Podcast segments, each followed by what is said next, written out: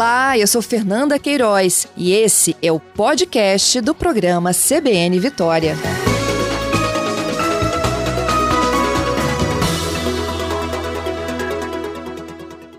Secretário, meu bom dia para o senhor, hein? Bom dia, Fernanda. Bom dia a todos os ouvintes. Bom, secretário, vamos começar então por esses pacientes que chegam. Então, o governador do estado de Santa Catarina entrou em contato com Renato Casagrande, eh, solicitando apoio né, para poder atender a situação crítica que, esse estado vive e no, na perspectiva de que a gente pudesse acolher no Espírito Santo pacientes de UTIs, pacientes já muito graves, com alto risco de vida, da mesma forma como nós acolhemos pacientes tanto de Rondônia quanto de Manaus. É, então, compreendendo que nós tínhamos já reservado um, uma quantidade de 45 leitos de UTIs para atender pacientes do, de Rondônia e de Manaus, e que de Manaus resta somente um em UTI e um em enfermaria, nós temos então uma margem dentro da mesma capacidade já ofertada anteriormente para poder acolher esses pacientes de Santa Catarina. Então a pandemia vive um momento muito crítico em todo o país, diversos estados estão colapsando ou na iminência de colapso e aqui no Espírito Santo, graças à estratégia Leitos para Todos, a gente conseguiu garantir uma oferta robusta de leitos, onde neste momento é possível fazer esse tipo de eh, gesto de solidariedade, de unidade do Sistema Único de Saúde, sem comprometer de qualquer maneira a oferta e o acesso aos pacientes capixabas. Uhum. O senhor lembrou, né, que há vários estados e municípios brasileiros que já estão colapsando. A gente citou aqui que a gente já recebeu pacientes de Manaus, de Rondônia, agora chegam esses de Santa Catarina. São Paulo hoje também está recebendo pacientes de Minas Gerais. Há essa solidariedade envolvendo os estados, mas hoje eu tenho ó, 17 estados com é, ocupação de leitos acima de 80%. Temos outros oito estados com 90% e alguns já com 100%, é o caso do Rio Grande do Sul. Qual é hoje a realidade nossa? É 70%? Nós estamos entre 70% e 73% de ocupação. Nós temos ainda para essa semana uma ampliação, nessa quinzena, 70 leitos que podem ser ampliados. Nós vamos ampliar já confirmados 158 leitos até o mês de abril e ainda com a possibilidade, isso sem comprometer, Fernanda, é, o perfil atual dos hospitais. Durante a primeira onda da pandemia, por exemplo, nós revimos praticamente todo o perfil do Hospital Dório Silva em Serra e dedicamos ele praticamente todo ao Covid. Essas expansões que nós estamos prevendo agora, grande parte delas é com leitos novos, leitos que não vão comprometer a oferta anterior dos leitos que já existem para outras doenças. Então, nós assumimos essa decisão e visualizamos esse cenário possível ainda em dezembro e aí decidimos eh, disparar vários processos de construções, ampliações, adaptações dos hospitais para essa ampliação ser materializada neste momento que o Estado vive e o país também passa a ver uma situação de colapso em diversas regiões e que pode eh, se transformar num colapso nacional da pandemia. Então, o Estado fará novas inaugurações. Nós continuaremos também comprando leitos da rede filantrópica e parte da rede privada. No entanto, essa oferta de leitos que está anunciada, ela também não prevê ainda a compra robusta de leitos dos grandes grupos hospitalares do Estado do Espírito Santo. Nós temos alguns grupos que ofertaram de maneira muito ampla, generosa, leitos para o Sistema Único de Saúde na primeira fase da pandemia e que nós, neste momento, não temos nenhum leito contratualizado com esses grupos ainda. Então, ou seja, ainda há perspectivas de, caso seja necessário, também proceder com a aquisição de leitos da rede privada, como foi, é, como aconteceu na primeira expansão da doença no Estado. Entendido. Agora, a, a, oferta de leitos foi a grande estratégia do Estado para garantir que a gente, assim como esses estados que eu mencionei, a gente não entrasse em colapso. Mas isso não significa, né, secretário, de que as pessoas não vão morrer de Covid. Ter leito é muito bom, Fernanda. É muito bom ser um Estado que não colapse. É muito bom ser um Estado que garanta o acesso a todo paciente que precisa. E existe toda uma, uma algumas narrativas que criticam, ah, o Estado só faz leito, só faz leito. Não, nós temos apostado em ampliação da testagem, apostado na mobilização da atenção básica, no empoderamento dos municípios, na incorporação de tecnologia na vigilância, tudo isso no contexto de decisão de transparência plena com a sociedade, com os órgãos de controle e também leitos hospitalares, porque nós estamos tratando de uma doença de evolução aguda, uma doença que evolui a um quadro crítico em uma, um percentual grande de pessoas que são contaminadas e que tem um comportamento de ondas com diversas fases de aceleração, de estabilização, de recuperação, de nova estabilização e depois de novas fases de aceleração da curva. Isso, inclusive, eu coloquei em entrevistas com, com você aqui nesse espaço, nas avaliações uhum. que nós apresentamos ao longo do ano passado. Aqui mesmo foi, eu afirmei que poderíamos viver no futuro novas fases de aceleração, novas ondas, poderiam ocorrer mutações do, do, do vírus e que nós precisaríamos estar preparados para todos os cenários.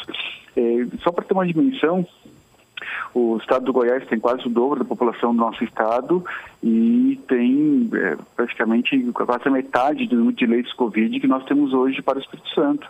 Então, nós, de fato, nos preparamos de maneira muito arrojada, muito robusta e não me arrependo em nenhum momento de ter, sob a liderança do Renato Casagrande, preparado a saúde pública do Estado para os, os cenários mais críticos e para os piores momentos.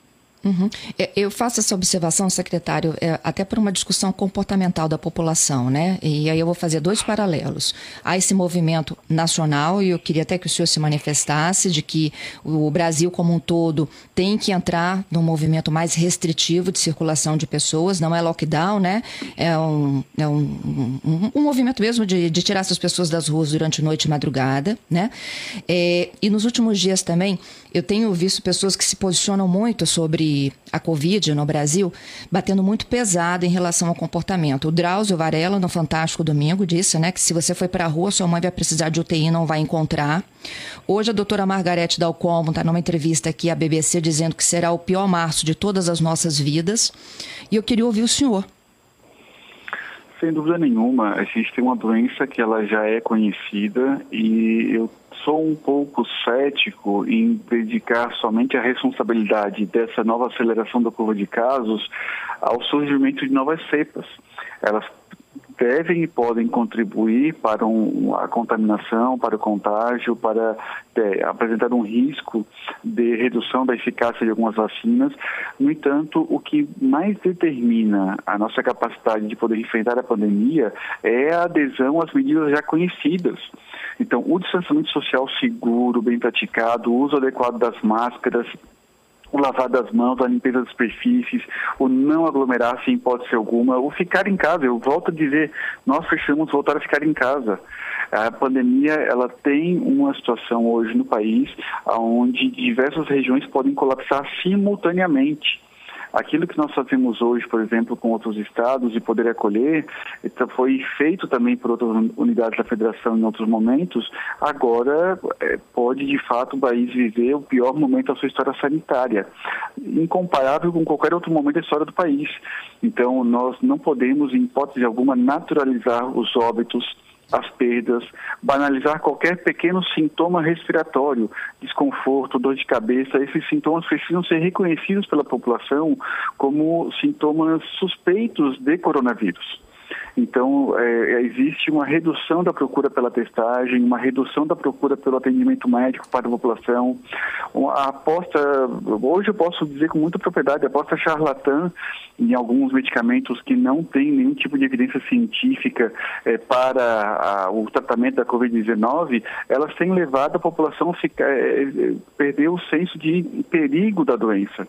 É, na rede privada do Espírito Santo, por exemplo, nós tivemos o relato de alguns intensivistas e que pacientes chegavam muito graves nos hospitais porque ficavam aguardando em casa a resposta de um tratamento que não funciona, que não tem evidência científica e é, acreditando que estavam sendo tratadas.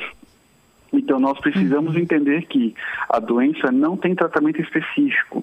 Não temos ampla cobertura de vacinação na população brasileira, é, não obstante termos tido ofertas por parte da indústria ao governo brasileiro de ah, muitas doses, milhões de doses de vacinas ao longo do ano passado. Nós, neste momento, não temos doses disponíveis é, no Plano Nacional de Imunização.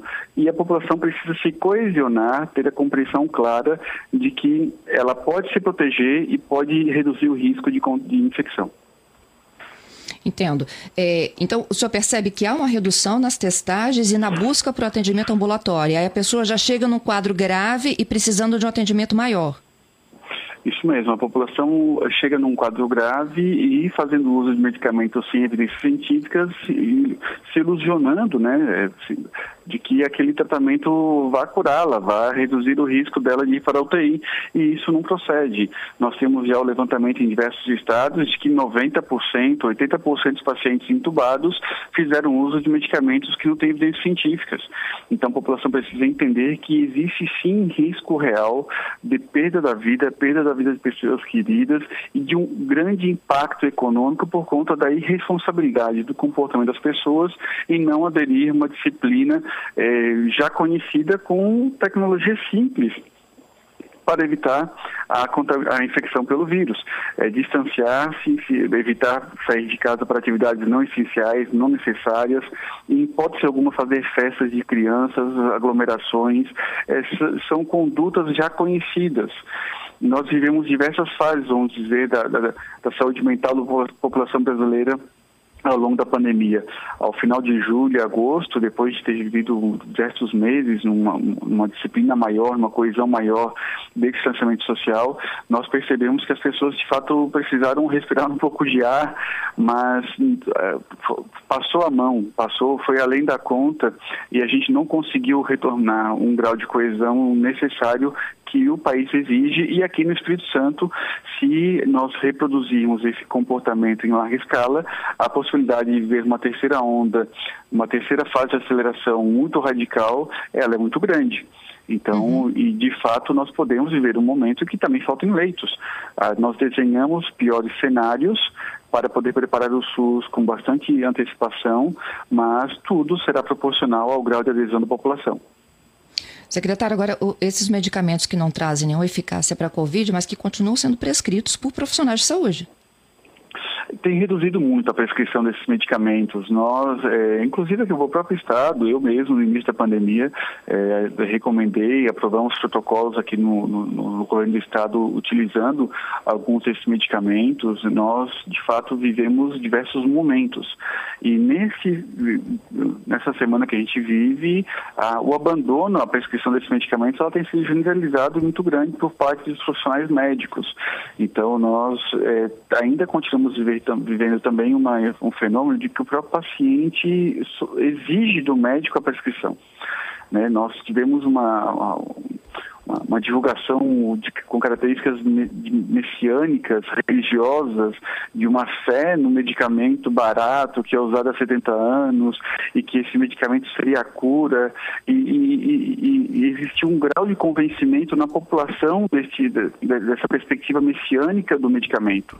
E, e, é isso, e é isso eu chamo de charlatanismo, é isso eu chamo de uma postura totalmente inadequada para poder orientar uma nação, orientar um povo de apostar em soluções que não são soluções e que têm piorado o enfrentamento da pandemia no nosso país, inclusive aqui no estado. Então, é importante que a população entenda de que é, confiar na ciência é sempre a melhor aposta, confiar nas evidências é sempre a chance de errar menos e acertar mais. Então, o abandono progressivo que tem acontecido por parte dos médicos da prescrição desses medicamentos, ele é natural e ele passa por essa etapa, esse estágio de convencimento é, que vem sido referendado pelas publicações mais recentes e pela própria posição da Organização Mundial da Saúde. Uhum. Secretário, sobre essa reunião do Conselho Nacional de Secretários de Saúde, do CONAS, né, que pedem um, uma ação aí conjunta, o senhor disse que a gente não está no momento ainda né, de ter medidas mais restritivas por conta da condição de ocupação de leitos. Mas se houver esse movimento nacional, o Estado apoia? Se houver um, um marco legal nacional definido, se houver um, uma articulação que nós sempre pedimos que existisse, o Estado participará dela sem dúvida alguma. Nós entendemos que qualifica a política pública quando nós temos é, critérios, diretrizes claras, coordenadas, aplicáveis às diversas realidades do país. Então, nós entendemos que nós entendemos que, havendo coordenação nacional, nós poderemos sim, deveremos participar das decisões que o Congresso Nacional defina em conjunto com os governadores, com a sociedade civil. A nossa carta ela pede um pacto nacional pela vida. Nós entendemos que desse, desse pacto precisam participar o consórcio de meios de comunicação, de veículos, precisam participar as grandes organizações religiosas do país, o CONIC, a CNBB, entidades que representam religiões de matriz africana. É, nós precisamos da academia, dos cientistas justiças, é, num, num, grande pacto pela vida do país. Eu digo a, a, vida mesmo das pessoas. Nós vamos perder pessoas queridas, a gente pode ter o dobro de mortes que tivemos em um ano em quatro meses no país. Então, assim, a gente tem tido um crescimento do, da quantidade de óbitos nesses primeiros meses do, em 2021 que representam uma, uma, aceleração da quantidade de vidas perdidas. Então, nós não podemos é, adotar uma posição diferente, a não ser aquela de chamar uma União Nacional em defesa da vida. É, esse dobro de mortes de um ano em quatro meses, qual é essa janela, secretária? Janeiro, abril? Como? O senhor falou que a gente pode ter o dobro de mortes que ocorreu em um ano, num período de quatro meses. Esses quatro, quatro, meses, meses, são o quê? Até, Janeiro, até agora meio do ano, até agora no meio do ano, a gente pode ter a mesma quantidade de óbitos que tivemos do, de fevereiro do ano passado até dezembro. Isso se junta aí à situação que o senhor lembrou ontem na coletiva de imprensa de que o Espírito Santo está entre os estados que tem o um aumento de casos de doenças respiratórias também? Inclusive compreendendo que em março e abril, nove estados do Brasil possuem uma sazonalidade já conhecida de crescimento de casos respiratórios a partir dos meses de março e abril e que em praticamente todos esse movimento ele se estende ao longo dos meses de junho e somente começa a cair em julho. Então, nós precisamos estar muito atentos de que a doença ela tem um espalhamento que não teve no ano passado. Nós é, somos um exemplo disso. O Espírito Santo, por ser um estado pequeno, um estado compacto, ele teve um espalhamento da doença em praticamente todos os municípios do estado até o final do ano. Todas as regiões do Espírito Santo viveram pelo menos uma grande curva de casos de internações e de óbitos e diferente de outros estados do país, é, que tiveram regiões com um comportamento muito tardio da doença. E esse espalhamento é, da doença representou para esses estados, neste momento, no início de 2021, um crescimento novo simultâneo de uma grande curva de casos e uma grande pressão assistencial para a qual eles não estavam preparados. Então, nós podemos ter, somando o colapso de diversos estados, ah, essas ondas novas, a sazonalidade da doença, das doenças respiratórias, um, um, um ano extremamente difícil para o nosso país e com um número de mortes superior ao que tivemos no ano passado. Secretaria, agora vacinas. O que, que a gente tem aí de próximos lotes de entrega e de negociações? Hoje, inclusive, tem essa visita à União Química em Brasília. As vacinas são esperança, né? E a, nós acreditamos que o país eh, perdeu tempo de poder vencer a guerra contra a pandemia ainda no primeiro semestre deste ano, com as demoras nas aquisições das diversas ofertas que foram apresentadas. Eh, os governadores têm se mobilizado de maneira muito intensa nas últimas semanas, procurando tanto ter um marco legal, jurídico, eh, seguro para a aquisição de vacinas, e aí foi importante tanto a decisão do STF quanto os consensos que tem alcançado o Congresso Nacional e a oferta é, de, por parte da indústria de uma maneira mais segura, decisiva, de que ela possa de fato vender para os estados.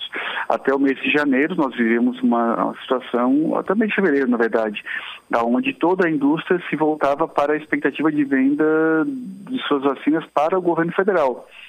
Já agora, iniciando o mês de março, diversos, diversos laboratórios já apresentam uma perspectiva concreta de, de terem desistido de insistir eh, de, da venda ao governo federal e acreditam que será possível que os estados possam fazer compras complementares de doses de vacinas para poder adiantar o processo de imunização da população brasileira. E esse movimento, o Estado está muito maduro, porque já nós já iniciamos ainda no ano passado a negociação com diversos laboratórios e esse, essas negociações ocorrem sob sigilo de inscrição institucional. Nós acreditamos que não é adequado a cada reunião, a cada encontro, a gente ficar divulgando de maneira politiqueira essas informações, porque é necessário que exista uma, uma proteção, inclusive, é, do, do, acesso às informações de eficácia, do estágio de produção dessas vacinas, que a própria indústria exige por parte do Estado. Então, nós seguimos em negociações é, abertas. O governador já autorizou 200 milhões de reais no Estado do Espírito Santo para a compra de vacinas. Então, nós podemos comprar de 2 a 4 milhões de doses de vacinas, dependendo é, do valor que esteja sendo negociado. Nós já tivemos propostas financeiras que variam de 8 a 25 dólares a dose, dependendo da tecnologia, dependendo do laboratório. E nós seguimos, é, ao longo deste mês, a negociação com diversas é, indústrias. O que hoje ocorre em Brasília é a visita do Fórum de Governadores à planta, à fábrica da União Química e a prospecção da capacidade deles de poder produzir, além daquilo que o governo federal já adquiriu da União Química, doses complementares para que sejam disponibilizadas à população brasileira. No entanto, é, não é é muito baixa a possibilidade de que ainda no mês de março qualquer estado consiga comprar, adquirir e iniciar a distribuição de vacinas. A compra de vacina é algo que exige um, diversos procedimentos alfandegários, de legalização de documentos, registro da Anvisa, não só da tecnologia, mas também autorizações do lote e da, e da origem da vacina. Então, é pouco provável que no mês de março, compras complementares por parte dos governadores possam se materializar para a população brasileira. Então, essas negociações que estão ocorrendo de maneira mais acelerada agora, elas podem viabilizar alguma disponibilidade de doses para o mês de abril e com uma maior probabilidade para o mês de maio deste ano. Entendido. Eu me lembro, secretário, que tinha uma expectativa de, até o final de março, a gente conseguir vacinar os idosos com mais de 60 anos. Essa perspectiva existe ainda? A gente deve iniciar em março a casa dos 60. Né? É possível que no, na última semana deste mês, confirmando-se a entrega de tudo que o Ministério da Saúde prometeu, que a gente já inicie, com, consiga completar a meta de 90% da população com mais de 70 anos e inicie a casa dos 60 anos. É, no entanto, ah, foram três grandes frustrações é, dos calendários anunciados pelo Ministério da Saúde. Então, nós vamos é, ter que ajustar a, a, a, estratégia da execução da vacinação dos estados àquilo que o Ministério da Justiça apresentou como um conceito em uma reunião junto com os governos estaduais de uma chamada estratégia flutuante, que ela muda o tempo todo e que não pode confirmar de maneira decisiva e concreta datas e quantidades e nem as tecnologias. Uhum. Algum lote chegando para os próximos dias? Essa semana está anunciado informalmente a chegada de alguns lotes. Ainda não temos o quantitativo e eles podem ser confirmados talvez ao longo do dia de hoje e de amanhã.